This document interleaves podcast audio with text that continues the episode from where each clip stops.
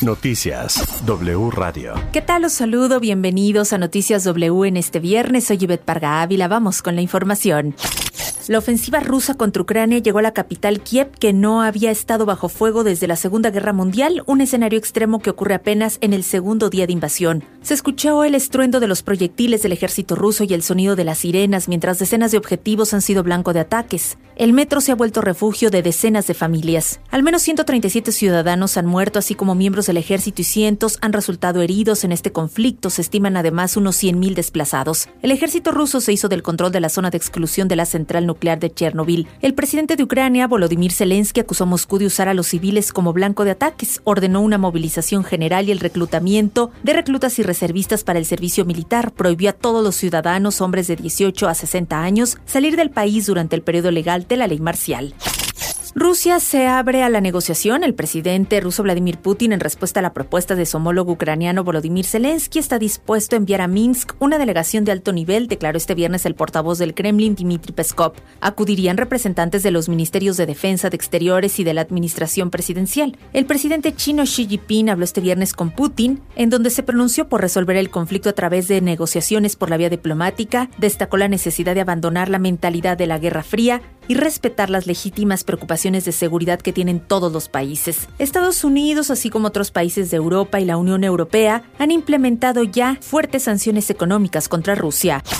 El Consejo de Seguridad de la ONU se reúne hoy para votar una resolución de condena al ataque ruso contra Ucrania y ordena que Rusia cese el uso de la fuerza y las amenazas ilegales contra otro miembro de Naciones Unidas. El texto condena además el reconocimiento por parte de Rusia de las repúblicas autoproclamadas de Donetsk y Lugansk y pide respeto por las normas humanitarias.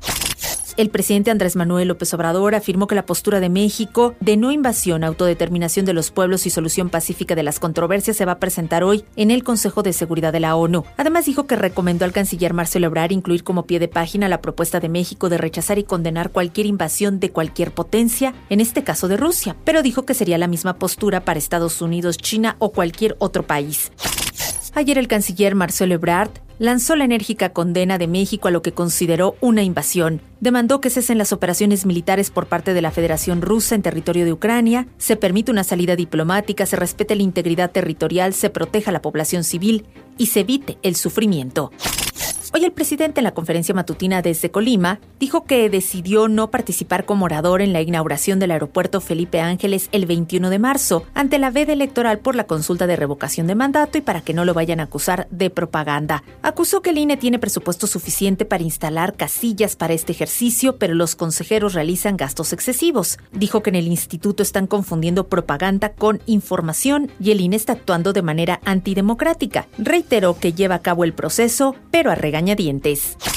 En México no cesa la violencia contra periodistas. Fue asesinado Jorge Camero Zazueta, de 28 años de edad, director del portal de noticias El Informativo y exsecretario particular del alcalde de Empalme, al interior de un gimnasio en esa ciudad de Sonora. Tenía semana y media de haber renunciado a su trabajo como secretario particular del alcalde Luis Fuentes Aguilar, por lo que retomó actividades en su medio informativo. Se trataría del sexto comunicador asesinado en lo que va del año. La Fiscalía Estatal ya indaga el caso. El secretario de la Defensa Nacional, Luis Crescencio Sandoval, anunció hoy que anoche fueron detenidos cinco presuntos responsables del homicidio del fotoperiodista Margarito Martínez, asesinado el 17 de enero en Tijuana. Fueron capturados en posesión de drogas y armas, dos de ellas de fabricación estadounidense. Sin dagas y las armas decomisadas se utilizaron en este asesinato y en otros delitos. Durante la noche y madrugada de hoy se han reportado balaceras en diversos sectores de Reynosa, Tamaulipas. Los habitantes denunciaron en redes sociales que incluso presuntos delincuentes derribaron postes donde se ubican cámaras de vigilancia del C5.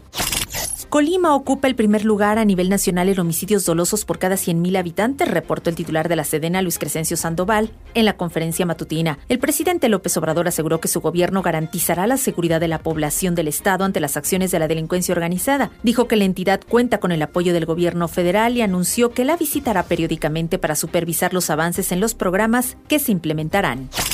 En la Ciudad de México, la Fiscalía Local investiga el presunto feminicidio de otra mujer, cuyo cuerpo fue localizado en la pista de canotaje de Cuemanco en la alcaldía Xochimilco. Se trataría de la cuarta carpeta de investigación abierta por este delito en menos de una semana. Ayer en Coatzacoalcos, Veracruz, fue sepultado el cuerpo de Anaí Michelle Pérez, conocida como Michelle Simón, la joven modelo, actriz y cronista deportiva que fue encontrada sin vida el fin de semana pasado en la zona de la Jusco, en la alcaldía Tlalpan. En temas de la pandemia, la Secretaría de Salud reportó 362 muertes más por COVID-19 en México, registró otros 18.252 casos confirmados y estima alrededor de 60.990 casos activos.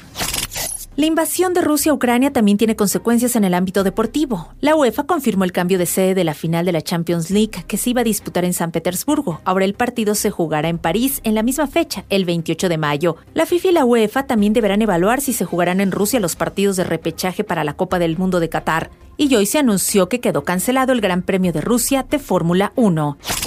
Ya están definidas las semifinales del torneo de tenis de Acapulco. El ruso Daniil Medvedev se enfrentará al español Rafael Nadal y el griego Stefanos Tsitsipas al británico Cameron Norrie. Luego de la eliminación de Novak Djokovic en los cuartos de final del torneo de Dubai, Medvedev se convertirá en el tenista número uno en el ranking de la ATP a partir del próximo lunes.